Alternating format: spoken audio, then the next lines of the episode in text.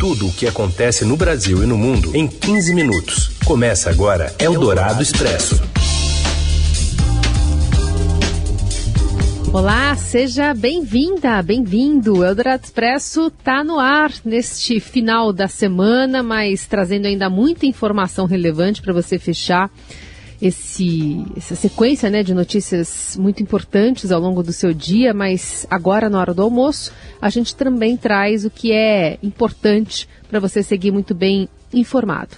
Eu sou a Carolina Ercolim, comigo Raíssen Abac. Tudo bem, Raíssen?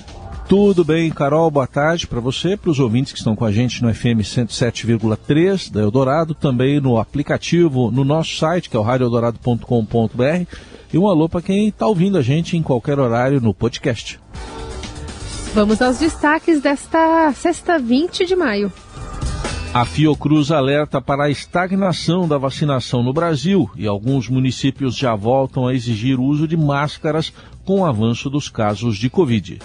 Elon Musk se encontra com Jair Bolsonaro no interior de São Paulo. O presidente disse que a polêmica compra do Twitter pelo bilionário é um sopro de esperança.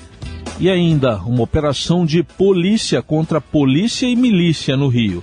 E o frio, que pode começar a perder força a partir de amanhã, mas com madrugadas ainda geladas. Eldorado Expresso.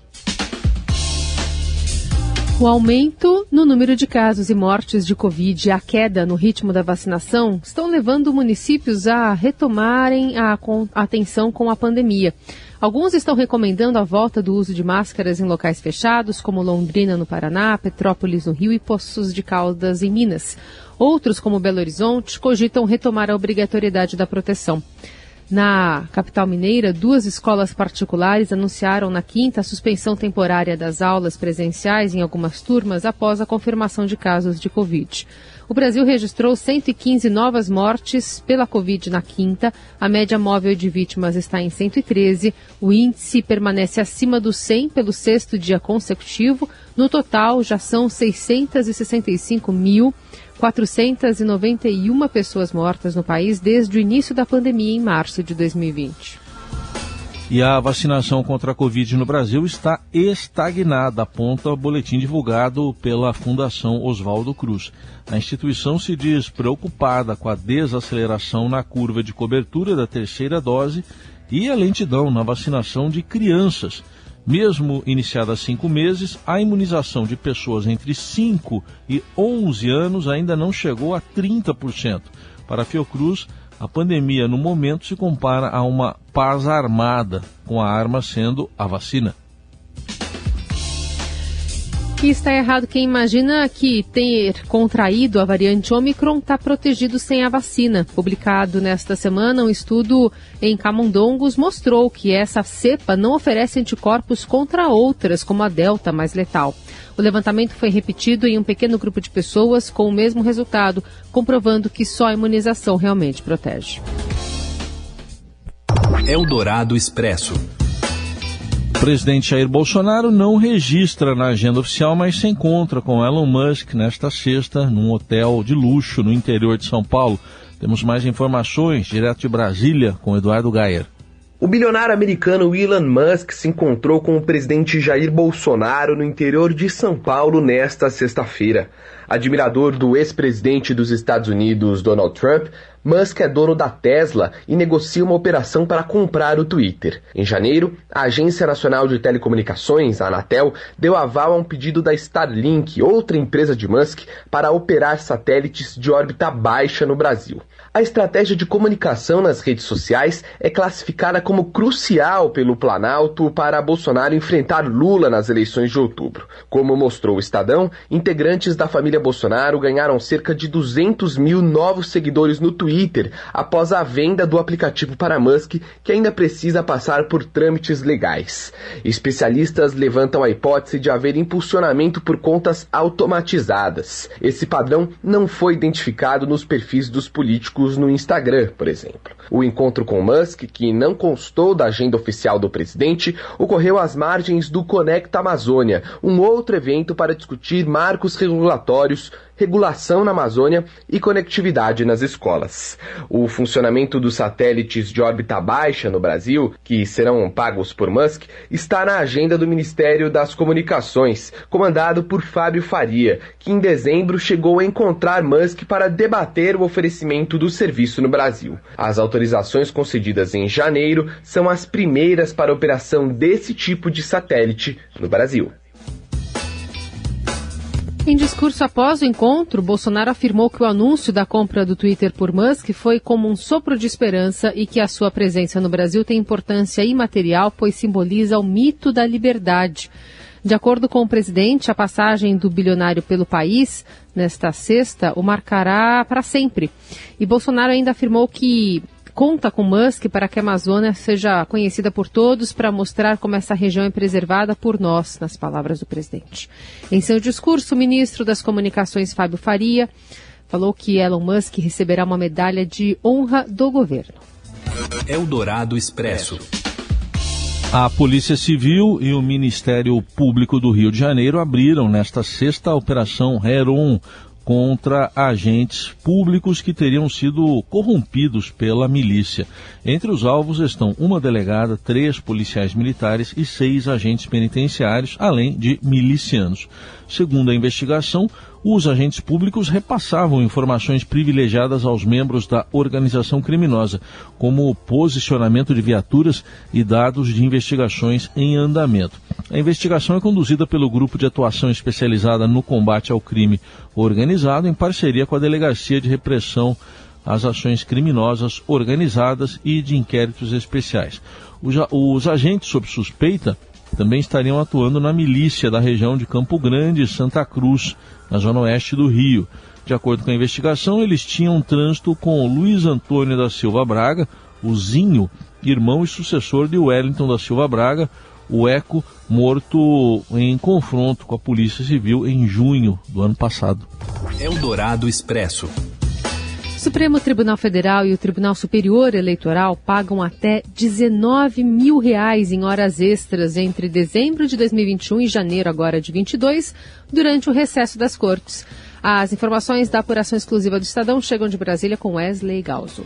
Durante o recesso de final de ano em Brasília, o Supremo Tribunal Federal e o Tribunal Superior Eleitoral turbinaram os contra-cheques de seus servidores com pagamentos de horas extras que chegam a representar um incremento de até 19 mil reais nos extratos de dezembro e janeiro, meses em que o trabalho do funcionalismo público decai substancialmente na capital federal. Os custos dos tribunais com os salários daqueles que permaneceram de plantão durante o período de descanso no Poder Judiciário e que por algum motivo excederam seu tempo de trabalho totalizam um milhão e meio de reais. No Supremo, os custos com horas extras chegam a ser quatro vezes maiores do que no TSE.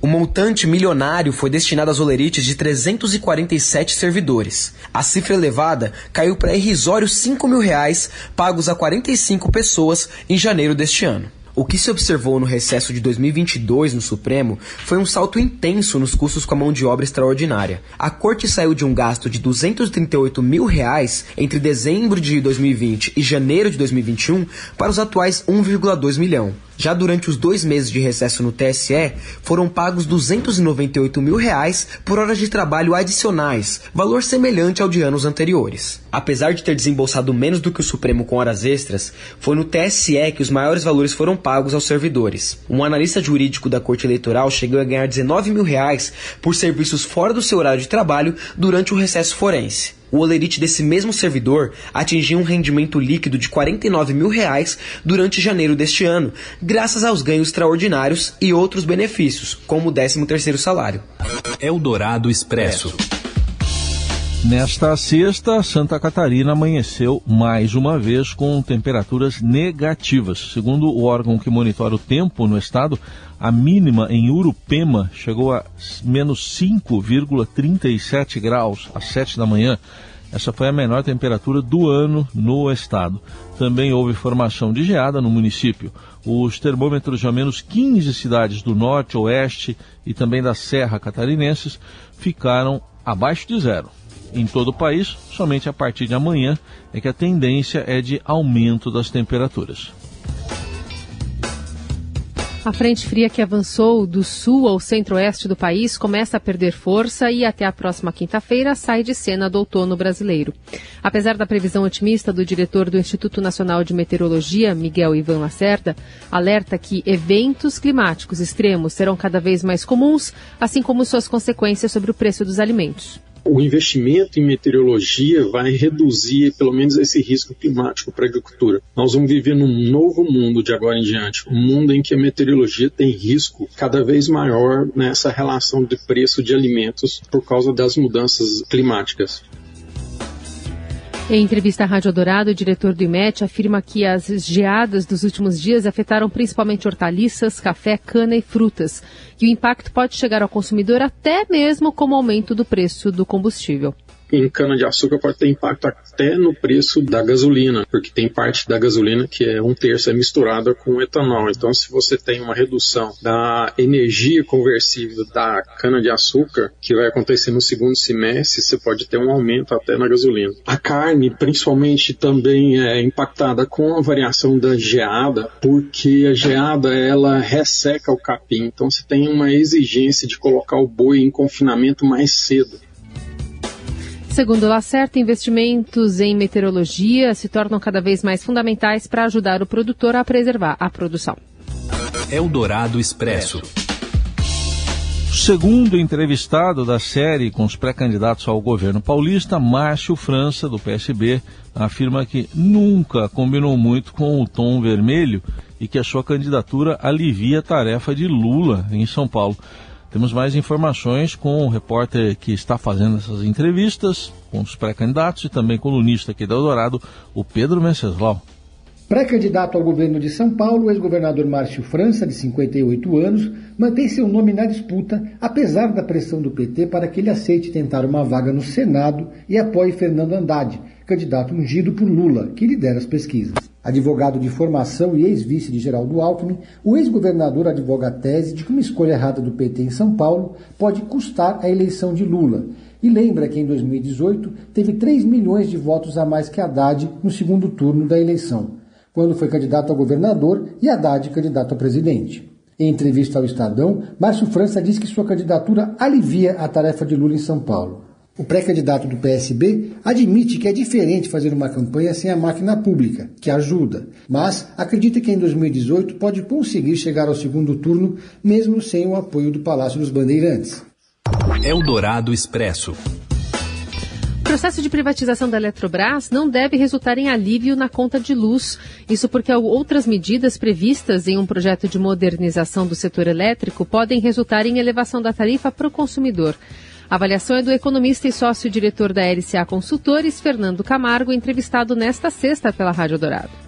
Estamos falando de uma companhia muito importante no mercado e lucrativa nos últimos anos. Numa empresa dessa, eu diria que o resultado não deveria ser nem para mais nem para menos nas tarifas. Deveria ser neutro nesse ponto de vista. Por outro lado, para passar no Congresso esse pacote de desestatização, se votou algumas consideradas jabutis. Então, para médio e longo prazo, tem contratado um impacto tarifário relevante, maior do que esse alívio que está vindo agora. Fernando Camargo também aponta que a possibilidade de trabalhadores usarem parte do FGTS para compra de ações da Eletrobras pode ser um bom negócio.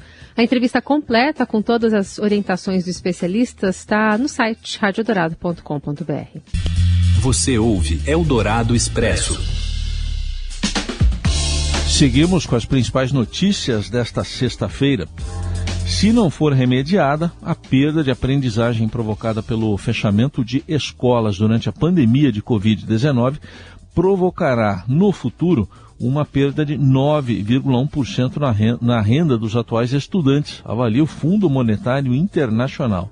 A projeção só é pior no México, lá é de 9,9% de perda, e na Indonésia, com 9,7%. Embora tenham atingido todo o mundo, as perdas no aprendizado foram maiores nos países emergentes, onde o acesso à internet e, e em razão disso, ao ensino remoto é menor, especialmente entre a população de renda mais baixa, aumentando a desigualdade social. Eldorado Expresso. Janela de contratações faz com que os times brasileiros tentem seduzir as equipes europeias. Fala mais, Robson Morelli. Olá, amigos. Hoje eu quero falar do tapete vermelho que os clubes brasileiros estão estendendo para seus pares europeus. Isto mesmo, por causa da janela de transferências do meio do ano lá na Europa. Os times europeus terminam agora a temporada atual e se preparam para reforçar os seus elencos para 2022-2023. E aonde eles vêm buscar jogadores novos? No Brasil. No Brasil também. Estados Unidos e Europa trabalham muito isso com garotos, sobretudo em começo de carreira, alguns ainda na base, mas que já estão se despontando nos seus países de origem. O Brasil é um desses países. E todos os clubes aqui do Brasil estão a fim de vender seus jogadores. Eles sofreram com a pandemia nos últimos dois anos, fizeram negócios tímidos e agora esperam reforçar o caixa com venda de jogadores. O presidente do São Paulo, Júlio Casares, me disse recentemente que segurou três jogadores na última temporada, mas que agora não vai fazer isso. Já avisou até o Rogério Ceni, técnico do time, que vai precisar vender jogadores para reforçar o caixa. Palmeiras, Corinthians, Santos, Atlético Mineiro, Cruzeiro, todos estão na mesma toada, todos esperam por exemplo, vender alguns de seus jogadores para reforçar o caixa para as próximas temporadas. O Palmeiras pode ser assediado duplamente. Rafael Veiga e Zé Rafael são dois jogadores que interessam ao futebol europeu. A presidente Leila Pereira já disse que Danilo neste ano não sai do clube. Danilo foi recentemente chamado para servir a seleção brasileira em dois amistosos e desde então tem se valorizado no clube também. É isso, gente. Falei, um abraço a todos, valeu. Eldorado Expresso. O mecanismo de busca do Google segue coletando dados de usuários, mesmo daqueles que utilizam a função navegação anônima de seu browser. A conclusão é do Procurador-Geral do Estado norte-americano do Texas, Ken Paxton. Ele acrescentou um adendo a um processo aberto contra a companhia no início do ano os estados do Texas, Indiana, Washington e o Distrito de Colômbia entraram com ações separadas contra o Google em janeiro em tribunais estaduais sobre o que chamaram de práticas enganosas de rastreamento de localização que invadem a privacidade dos usuários. O processo diz que o Google oferece a opção de navegação privada, que pode incluir a visualização de sites altamente pessoais que podem indicar, por exemplo, o histórico médico e orientação política ou sexual do usuário. Ou talvez o usuário queira comprar um presente para alguém sem que a pessoa descubra a surpresa ao ser bombardeada por anúncios direcionados. O processo afirma que, na realidade, o Google coleta secretamente uma série de dados pessoais, mesmo quando um usuário aciona o modo de navegação anônima o Google não respondeu imediatamente a um pedido aí de comentários sobre o que disse o procurador. Ponto final no Eldorado Expresso desta sexta-feira, fechando mais uma semana, agradecendo demais a sua companhia por aqui. Lembrando que para conversar conosco, a hashtag é Expresso, Eldorado Expresso nas redes sociais. Voltamos na segunda com uma edição fresquinha para você. Obrigada, Heisen, pela companhia. Valeu, Carol. Obrigado, obrigado, gente. Um bom fim de semana para todo mundo. Você ouviu Eldorado Expresso tudo o que acontece no Brasil e no mundo em 15 minutos.